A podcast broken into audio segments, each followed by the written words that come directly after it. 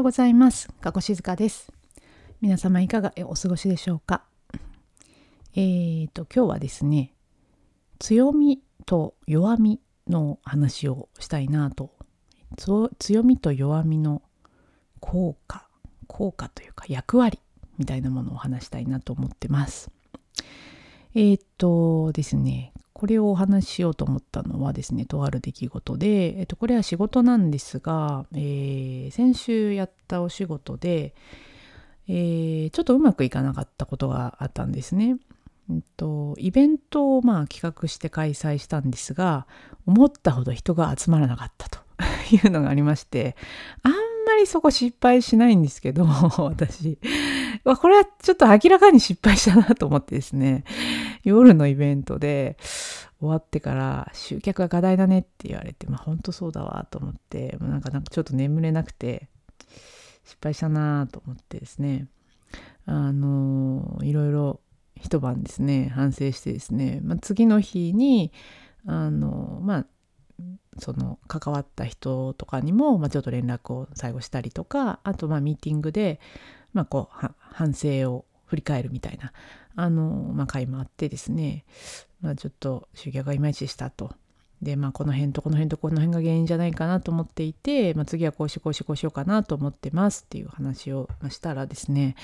こういうのもいいんじゃないとかああいうのもいいんじゃないとかこうこうこうだからこうだったんじゃないかなみたいなのをすっごいいっぱい皆さん意見をくださってですねなんかそれだけで結構1時間のミーティングの中で多分20分ぐらい喋ってたんじゃないかなと思うんですけど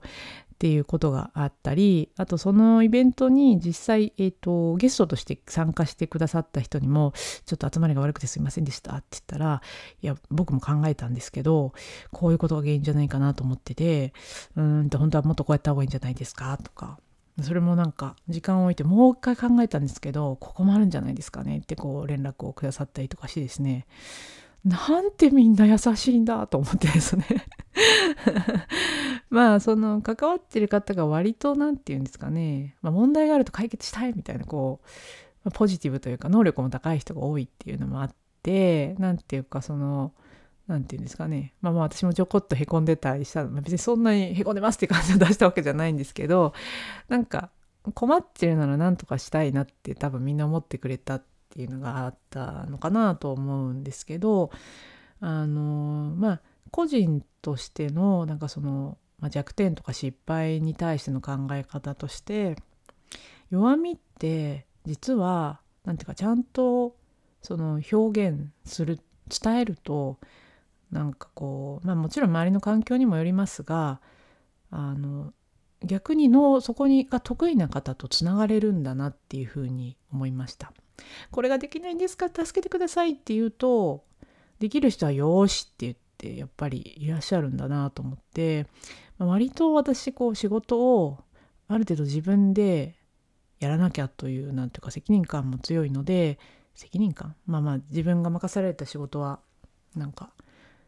完璧完璧とは言わないですけどあの、まあ、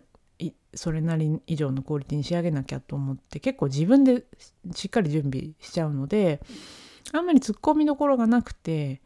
なんかそのこうこうこういうことやろうと思ってますみたいな、まあ、そのミーティングでもですねあんまりこう意見が出ないなっていうことが結構あったんですよね。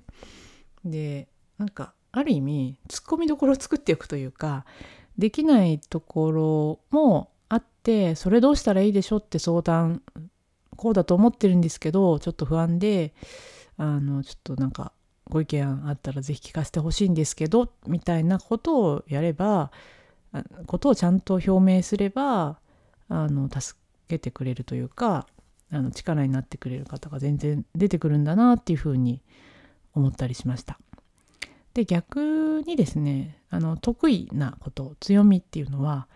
あの逆の立場で考えた時にですねまああの そういう時ってやっぱり困ってる人がいればでそれに自分の考えとか能力が活かせるんだったらそれを提供したいそれそのものが嬉しいっていうのって結構強いと思うんですよねなんか。あのえっと何だったかな何の本だったかちょっと詳しくタイトル忘れちゃったんですけど、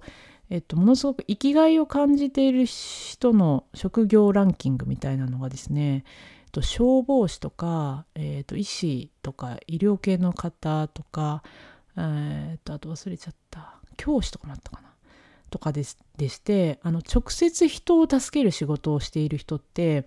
あの満足度とかやりがいがすごく強いっていう傾向があるっていうのを何かの本で見ましてですねあ本当そうだなって思ってるんですけど逆に強み自分が得意なことっていうのは人に提供できると嬉しいしそれはあの報酬とかじゃなくてですねなんか役に立てたっていうのが多分嬉しいんじゃないかなと思うんですよね。なので改めて思ったのは弱みは積極的にできる人に公開して助けてほしいっていうふうに言った方がいいし、えーと、強みはこういうことができるよって表明して、えー、困っている人の助けになれるとあのそれも嬉しい。そうやって人はなんか社会とというか、まあ、周りの人とつながって仕事を通じてですね、まあ、仕事に限らないかな。あのつながっていくんだなって改めてその出来事を通して思いました。えー、皆さんもですねなんか得意なことそんなどどんな些細なことでもいいんですね。私にとってみればですね例えば幼稚園に持っていく保育園に持っていく、えーと、通学バッグを作ってくれる人がいたらむちゃくちゃありがたくてですね。私はこれ全部母に頼りきりなんですがあのそういうことでも全然あの人を助けられる強みだなと思いますし何かあの人にの手助けができることがあればそれはそれでやった方が人生の満足度を上げるために大事だし逆にできないことはできる人に頼るというのもすごい大事なことかなと思ったりいたしました。この番組は恋のエッセイとしてエンタメやニュース仕事や子育てに関するちょっとした雑談の中から今日も楽しく過ごしていくヒントを見つけたいそんな思いでお届けしています。番組の概要欄にお便りのリンクを設けています。番組配信の励みになりますので、ぜひご意見ご感想などお気軽にお寄せください。これちなみにですね、あの昨日相手の反応が気になるんだったら聞けばいいじゃんっていうふうにですね、自分の反省としてお話してたんですけど、このポッドキャストもですね、もう一方的にマイクに喋っているので、どうなのかな？私は楽しいと思ってやってるけど、みんなどう思ってんのかなっていうふうに不安に思ってるので、ぜひ、あの、お気軽に、あの、聞いてるよとか、これよかったよ、これいまいちだったよだけでも大丈夫ですので ご意見いただけると嬉しいです。今日もありがとうございました。今日も良い一日を。